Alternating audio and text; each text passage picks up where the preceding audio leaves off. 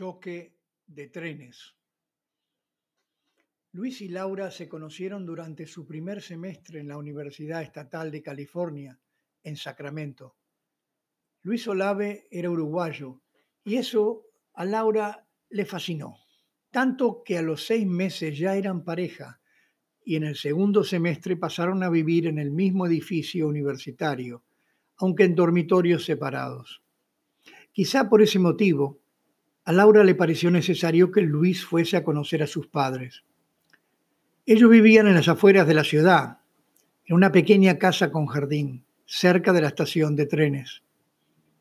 Luis aceptó a regañadientes porque temía que su aspecto latino, cabello oscuro y piel cetrina, no fuesen lo que los padres de Laura esperaban ver, pero ella insistió hasta convencerle. Así, una mañana de sábado, nublada y lloviznando, a finales del mes de octubre se concretó la visita y ambos progenitores conocieron al joven. Lo saludaron cortésmente en la entrada de su modesto chalet y con forzadas sonrisas y un apretón de manos, Alfred y Maggie Ross lo invitaron a pasar al recibidor de su casa. Luego, los hombres se dirigieron al living y Laura y su madre a la cocina. Tiempo agradable, dijo el dueño de casa para romper el silencio. Sí, bastante, respondió Luis intentando ocultar su nerviosismo. ¿Te gusta el béisbol? preguntó Alfred Ross, acomodándose en su sillón favorito mientras encendía el televisor de 60 pulgadas. ¿A que nunca has visto una tele tan grande? ¿En tu país tienen teles tan grandes? Luis negó con un movimiento de su cabeza para evitar una discusión innecesaria. ¿De dónde dijiste que vienes, Luis? Porque ahora no recuerdo. Uruguay, señor, en América del Sur, entre Brasil y Argentina. Eso queda lejos. ¿Viniste conduciendo? Luis lo miró sorprendido, pero decidió ser diplomático y respondió, sí, queda muy lejos a unas 12 o 14 horas en avión. ¡Wow! ¿Y allí juegan al béisbol? No, señor. ¿Y qué juegan? ¿Fútbol americano? Tampoco.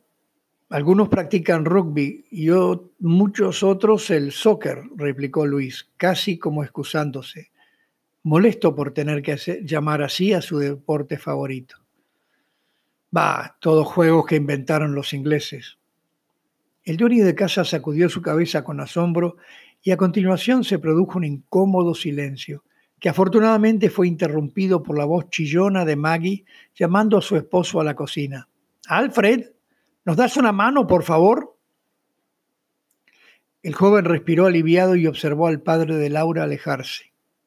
Giró la cabeza y fijó su vista en la pantalla gigante, donde unos hombres bateaban, mascaban chicle, escupían, se acomodaban sus partes íntimas y corrían de un punto a otro con indumentaria de principios del siglo XX. En la cocina se oía la voz de Maggie, preguntándole a su marido de qué hablaban, seguida de una respuesta seca y casi ininteligible de Alfred, que parecía estar ofuscado, diciendo de fútbol. El joven comenzó a arrepentirse de haber venido. Nervioso sintió que le sudaban las manos y se puso a observar la decoración interior de aquella casa que le parecía un centro de interrogatorios.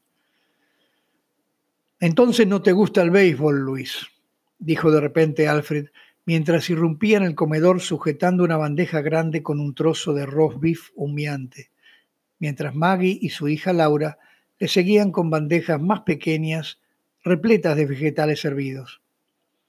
No demasiado, señor, respondió Luis en su inglés con fuerte acento latino, y al instante se arrepintió por haber sido tan sincero. El dueño de casa frunció el ceño, depositó la bandeja sobre la mesa del comedor y recogió el control remoto. Lástima. Entonces buscaremos algo de básquetbol. Eso sí te gusta, ¿verdad? ¿O prefieres un partido de fútbol americano? El muchacho sintió con su cabeza pensando, ¿por qué estos gringos lo llaman fútbol si se pasan la pelota con las manos? pero no dijo nada y procedió a sentarse a la mesa para almorzar. Durante el almuerzo continuó el interrogatorio, aunque más suave al ser Maggie quien volvió a insistir en preguntar de qué hablaban mientras ellas estaban cocinando. El primero en responder fue Alfred, quien dijo, Nada, querida, solo quería saber qué deportes practican en su país. Pero parece que han sido colonizados por los británicos y solo practican los deportes que ellos crearon. Bueno, no es tan así, replicó Luis sonriendo.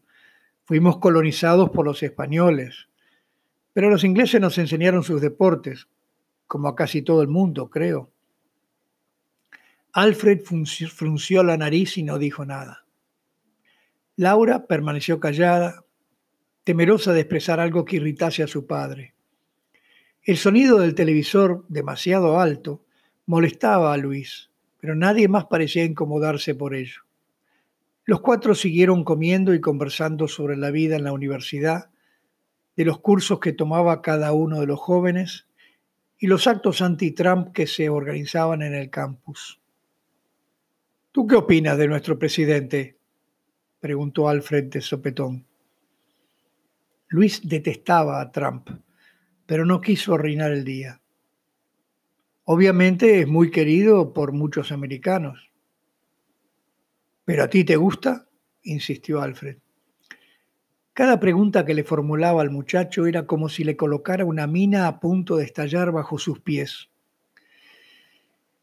Soy estudiante extranjero, no tengo una opinión formada, pero a veces creo que tiene un rencor excesivo hacia los inmigrantes. Son una plaga que quitan trabajo a los norteamericanos. Luis comenzó a transpirar y respondió, eh, no estoy suficientemente informado como para discutir el tema. Llegué a este país hace menos de un año pero ver a tantos niños latinos encerrados en recintos parecidos a jaulas no me gusta. Un silencio pesado y prolongado cayó sobre la mesa del comedor. Para alivio de Laura, repentinamente la voz del locutor en la televisión se elevó, anunciando que hubo un touchdown, y los cuatro se giraron para ver quién había marcado ese tanto. ¿Qué opinas de nuestro fútbol? preguntó Alfred, intentando conocer mejor al novio de su hija o para descubrirle algún vicio secreto. Quisiera aprender sus reglas para entenderlo mejor, respondió Luis. ¿Y cuál es tu equipo favorito?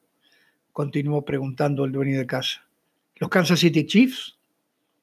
No, señor, creo que me gustan más los San Francisco 49ers. Ah, un equipo de maricas, como sus seguidores, replicó Alfred con cara de pocos amigos. Todos los de San Francisco son o parecen ser gays. No me gusta esa ciudad ni su gente. Luis lo miró sorprendido y optó por permanecer en silencio, sin saber qué decir. Para él, San Francisco era una de las ciudades más bellas y fascinantes que había conocido. Frisco está lleno de maricas, lesbianas, izquierdistas y pervertidos. Hasta tuvieron un alcalde homosexual, ese Milk, al que mataron. Asqueroso, son of a bitch.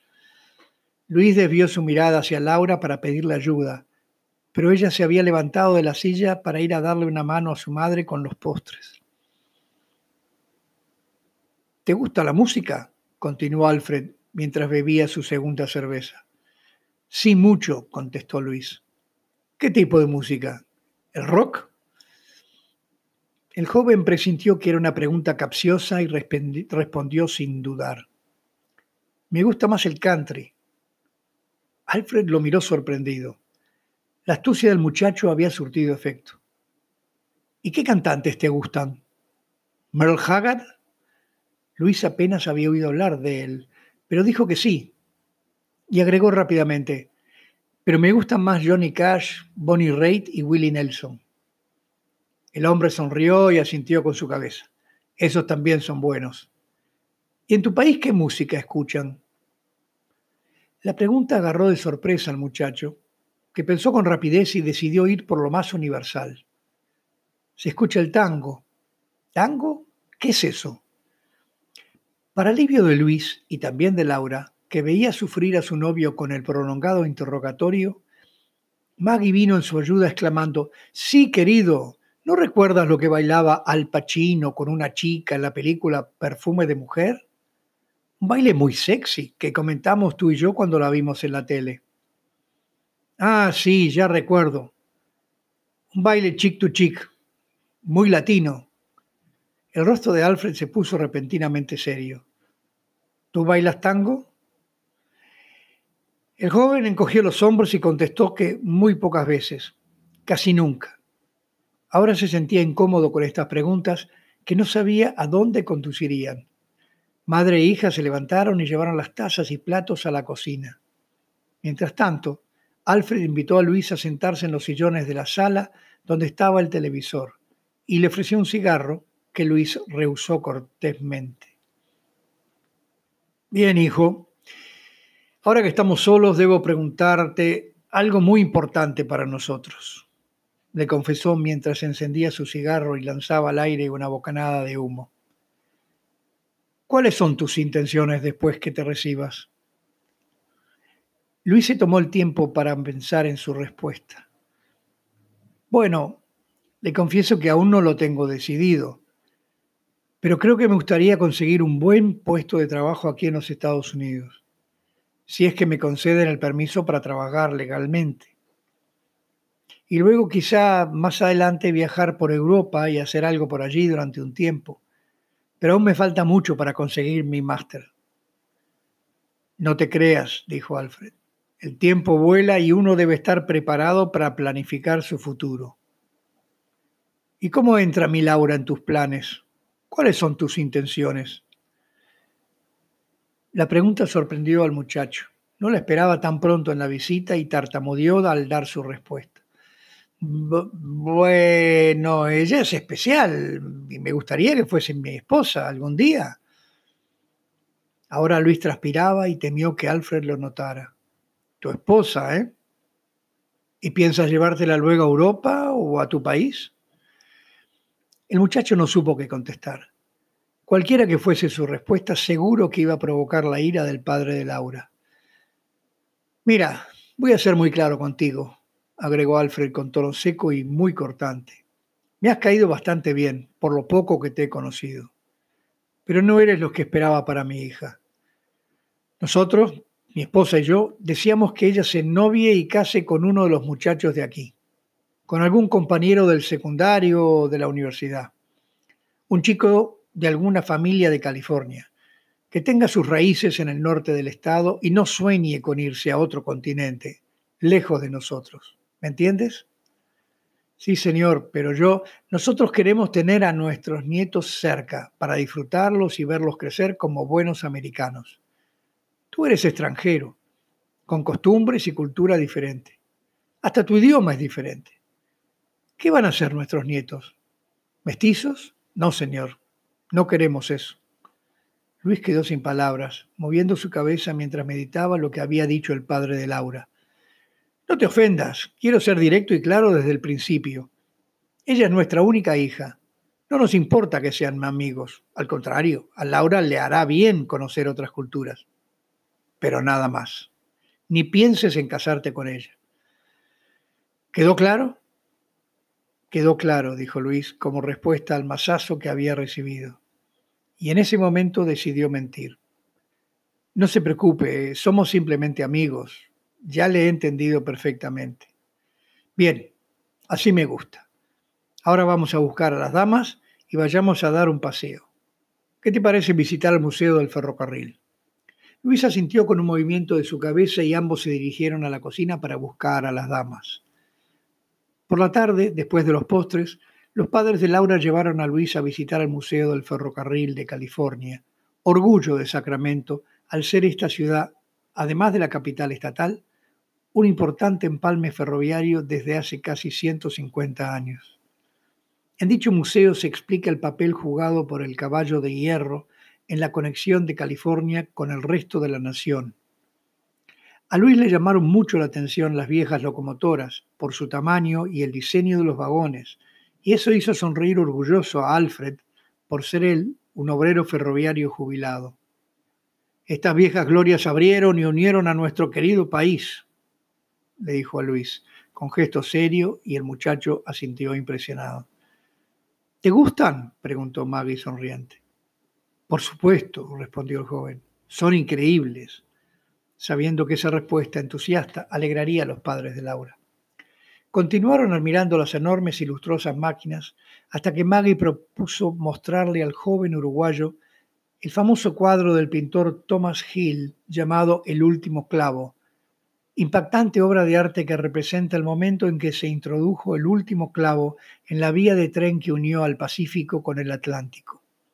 Una ceremonia que se llevó a cabo en Promontory Summit, en el estado de Utah en 1869 conectándose la compañía Pacific Railroad con la Union Pacific Railroad. Una obra fantástica que permitió cruzar los Estados Unidos con rapidez y seguridad, afianzando el crecimiento económico de la nación. Los cuatro permanecieron un rato largo comentando y observando detenidamente todos los detalles del famoso cuadro, hasta que Alfred Ross sugirió ir a tomar un café en un local cercano a la entrada del museo. Luego retornarían a casa para que los jóvenes pudieran partir en el Toyota de Laura rumbo a la universidad, dando por finalizada la visita del domingo. Esa tarde no hubo más preguntas punzantes, y llegado el momento de la despedida, abundaron los apretones de manos y sonrisas cordiales. Pero nomás subir al auto y mientras encendía el motor, Laura no aguantó más y le preguntó a Luis qué le habían parecido sus padres. Él fue cauteloso en su respuesta, porque no quería herir a su amada, y por eso expresó que su madre era parecida a ella, dulce y silenciosa. En cambio, su padre había sido un poco hosco y muy preguntón. ¿Pero te molestó? ¿Fue grosero? No, para nada, respondió Luis sonriendo. Simplemente me dijo que ni sueñe con casarme contigo, que no quiere nietos mestizos. Laura permaneció callada, pero mientras conducía comenzaron a rodar lágrimas por sus mejillas. Luis no agregó nada más y pensó para sí, si este viejo pelotudo se entera que estamos durmiendo juntos, me capa. Transcurrieron los meses y Luis intentaba adivinar cómo sería su futuro. Me acabaré por integrar a esta sociedad simple y aburrida, a este mínimo universo pueblerino viendo fútbol americano los domingos en la tele y engordando con comida chatarra junto a mi Laura, que también engordará sin duda, compartiendo la cena de pavo en el día de acción de gracias, que no tiene nada que ver conmigo, junto a ese suegro conservador y racista, o miré a la mierda, como me pide el cuerpo, para vagar por Europa y descubrir otras culturas más afines a la mía ¿Y qué hará Laura si me voy? ¿Podré irme y vivir sin ella? Es cierto que aquí hay trabajo para un químico y se gana plata. Laura, mientras tanto, también intentaba adivinar el futuro, el suyo y de su amado Luis. ¿Se terminarían yendo a Europa a pesar de las quejas y reproches que tendría que soportar de su familia? ¿Podría ella adaptarse a otro modo de vida? ¿Sería este un viaje por pocos meses o definitivo? ¿Conseguiría trabajo como nurse en algún sanatorio europeo? Estaba segura que no podría soportar estar separada de su familia y de su mundo para siempre. Entonces concluyó que sería mejor dejar transcurrir el tiempo, alimentando la ilusión de que Luis se llegase a acostumbrar a vivir en la seguridad y confort que ofrecen los Estados Unidos.